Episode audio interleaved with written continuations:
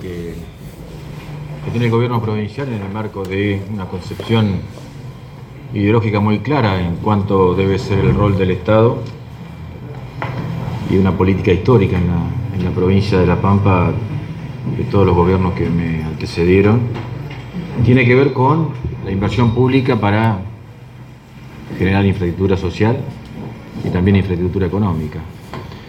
Nosotros hemos podido, por distintas razones, mantener el, el nivel de inversión pública de una forma muy importante a pesar de la pandemia, a pesar de que tuvimos que aumentar el presupuesto en salud en un 30%, no dejamos de invertir en lo que también genera actividad económica y genera el trabajo registrado aún en épocas de, de crisis económica o crisis sanitaria. Esta obra que hoy estamos licitando y también otra que se está licitando, recién al ingeniero Garay le, pasaban el dato, se abrió también en, en, la ciudad de Santa Rosa, la licitación para eh, la ampliación y refacción de lo que es la sede del Ministerio de Desarrollo Social en la ciudad de General Pico. Estas dos obras este, integran eh, un paquete de nuestras primeras 120 obras en estos 22 meses de gestión que superan los 24 mil millones de pesos. A eso hay que sumarle todas las obras que venían en ejecución y que se habían licitado en la gestión de Carlos Berna. Eso marca realmente, como te decía hoy, un gran involucramiento del Estado, un Estado que nosotros, desde el punto de vista ideológico, siempre planteamos que debe tener capacidad y decisión de intervenir en la economía porque eso genera mejor calidad de vida, genera reactivación económica y genera trabajo. Así que, que eh, es un nivel de inversión, por supuesto, tiene características de inédita porque tenemos también un gobierno nacional que nos mira a todos por igual. A los habitantes que, a los habitantes que vivan donde vivan, vivan en cualquier rincón de la República Argentina, y eso también nos da un enorme plus. Y bueno, eh, como ustedes saben, es nuestra decisión planificar y seguir ejecutando obras de esta magnitud porque las necesitan. Saben bien que tanto las obras de la semana pasada como la, obra que, licitamos recién, tienen que ver con darle servicios de calidad, servicios públicos de calidad, para tener una mejor calidad de vida eh, de cada una de las y los piquenses. Así que en ese sentido es una enorme satisfacción, eh, como siempre les digo, venir a pico y, y a traer soluciones, a traer soluciones que la gente nos requiere y que realmente estamos este, decididos a dar esas respuestas que, nosotros hacemos, este, quienes integramos todo el equipo de gobierno, incluido el Banco de la Pampa, incluido el Fogapam, es una enorme satisfacción y eso nos da un enorme optimismo.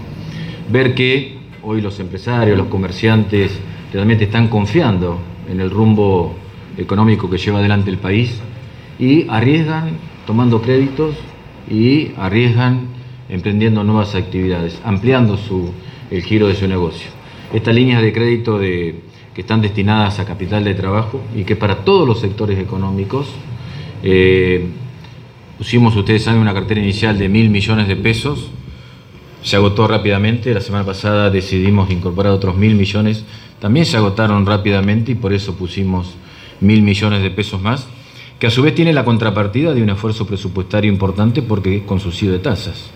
Estos créditos no solo tienen este, la posibilidad de un acceso a través del Banco de la Pampa, una garantía en caso que sea necesaria a través del Fogapam, sino también que tienen un, mediano plazo, con meses de gracia y a su vez con eh, un subsidio de 12 puntos por parte del presupuesto provincial. Y, y, en este caso, una cuestión que también nos llena de orgullo, que la ciudad de General Pico sea este, que la que a través de sus empresarios, sus comerciantes la que más crédito ha tomado. Por eso vemos realmente un horizonte que nos permite mirar con optimismo porque vemos que aquellos que arriesgan todos los días este, tienen este, una gran perspectiva, confían, confían en este país, más allá de todo el mensaje que nos quieran bajar de, desde algunos medios diciendo que este país no da para más, que hay que irse y todo. Bueno, eso, eso es la, el, el, hecho eh, distintivo de decir, bueno, el sector productivo ve condiciones y ve que hay un Estado presente que lo ayuda lo ayuda en achicar el riesgo y lo ayuda a avanzar. Y avanzar es nada más que reactivar, generar trabajo, y eso genera inclusión e igualdad de oportunidades. En general, pico de los 1.972 millones de pesos que se habían tomado hasta el día eh, miércoles pasado, eh, General Pico correspondían 469 millones.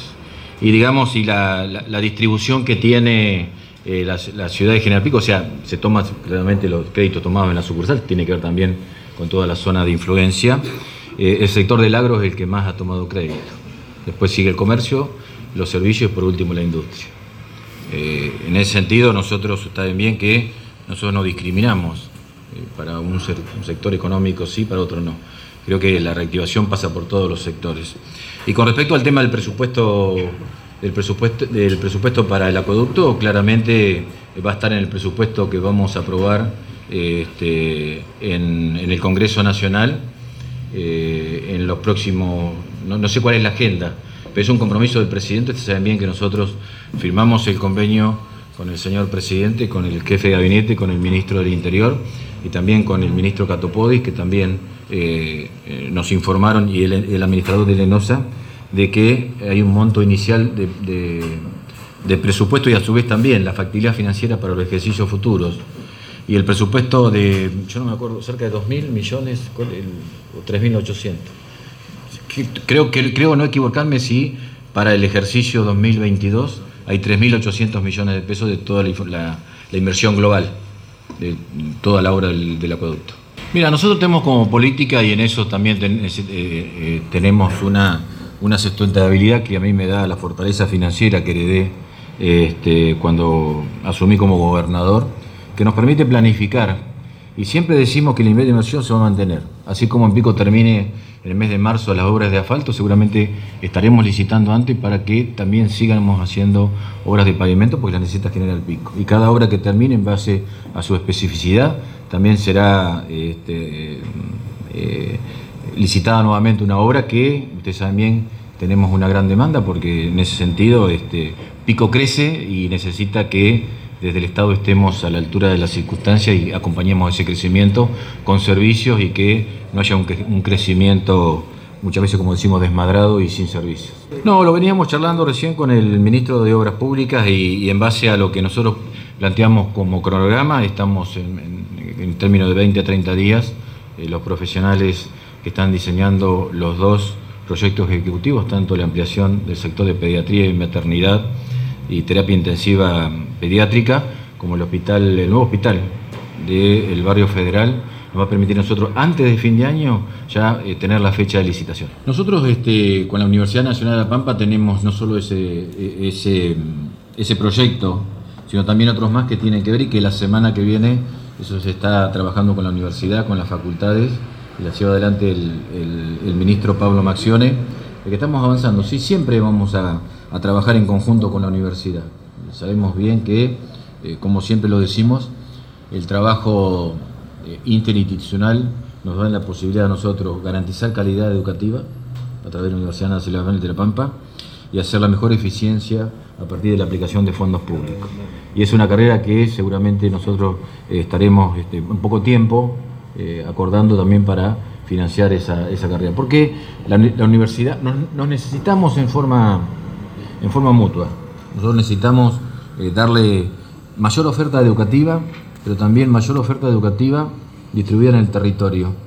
Por eso, como ustedes saben, a pesar de la pandemia, el año pasado habíamos iniciado una carrera que se llamaba la Universidad en el Territorio, con distintas sedes distribuidas en la geografía pampeana, que permitan, que permitan que no haya desarraigo, que haya una mayor, un mayor acceso a la universidad y que el tema económico no sea una barrera. Por eso estamos trabajando también. O sea, la salida de la pospandemia a nosotros no nos lleva solo a pensar lo que es la inversión pública, sino también en cumplir con nuestra propuesta electoral y también darle mayor acceso cuando hablamos de mayor acceso hablamos de inclusión. Cuando hablamos de inclusión tiene que ver eso, igualdad de oportunidades. Por eso estamos trabajando con la universidad este, en ver cómo eh, ponemos en marcha en toda la geografía pampeana la mayor cantidad de carreras. Mira, nosotros siempre vamos a respetar la institucionalidad, sea pública o sea de organizaciones que no corresponden al sector público. En ese sentido, por supuesto, a ver, todos los trabajadores tienen la decisión y, la posibilidad de nuclearse en base a sus, a sus problemas, a sus coincidencias y a sus necesidades. En ese sentido, es un tema que eh, va más allá de por es decisión del gobierno provincial. Nosotros lo que podemos garantizar es que no le falte absolutamente nada para desarrollar tu tarea. Eh, a pesar de la pandemia hemos estado en todos los rincones de la forma que pudimos reemplazar algo irreemplazable que es eh, el dictado de las clases en forma presencial. Y mantenemos, nosotros estamos proyectando casualmente el presupuesto 2022 y mantenemos esa, ese, ese activo histórico de los gobiernos peronistas en la provincia de La Pampa, pero también un compromiso eh, ideológico de mantener como mínimo un 25% del presupuesto total vinculado estrictamente a la educación, pues sabemos que es claramente lo que va a garantizar el futuro.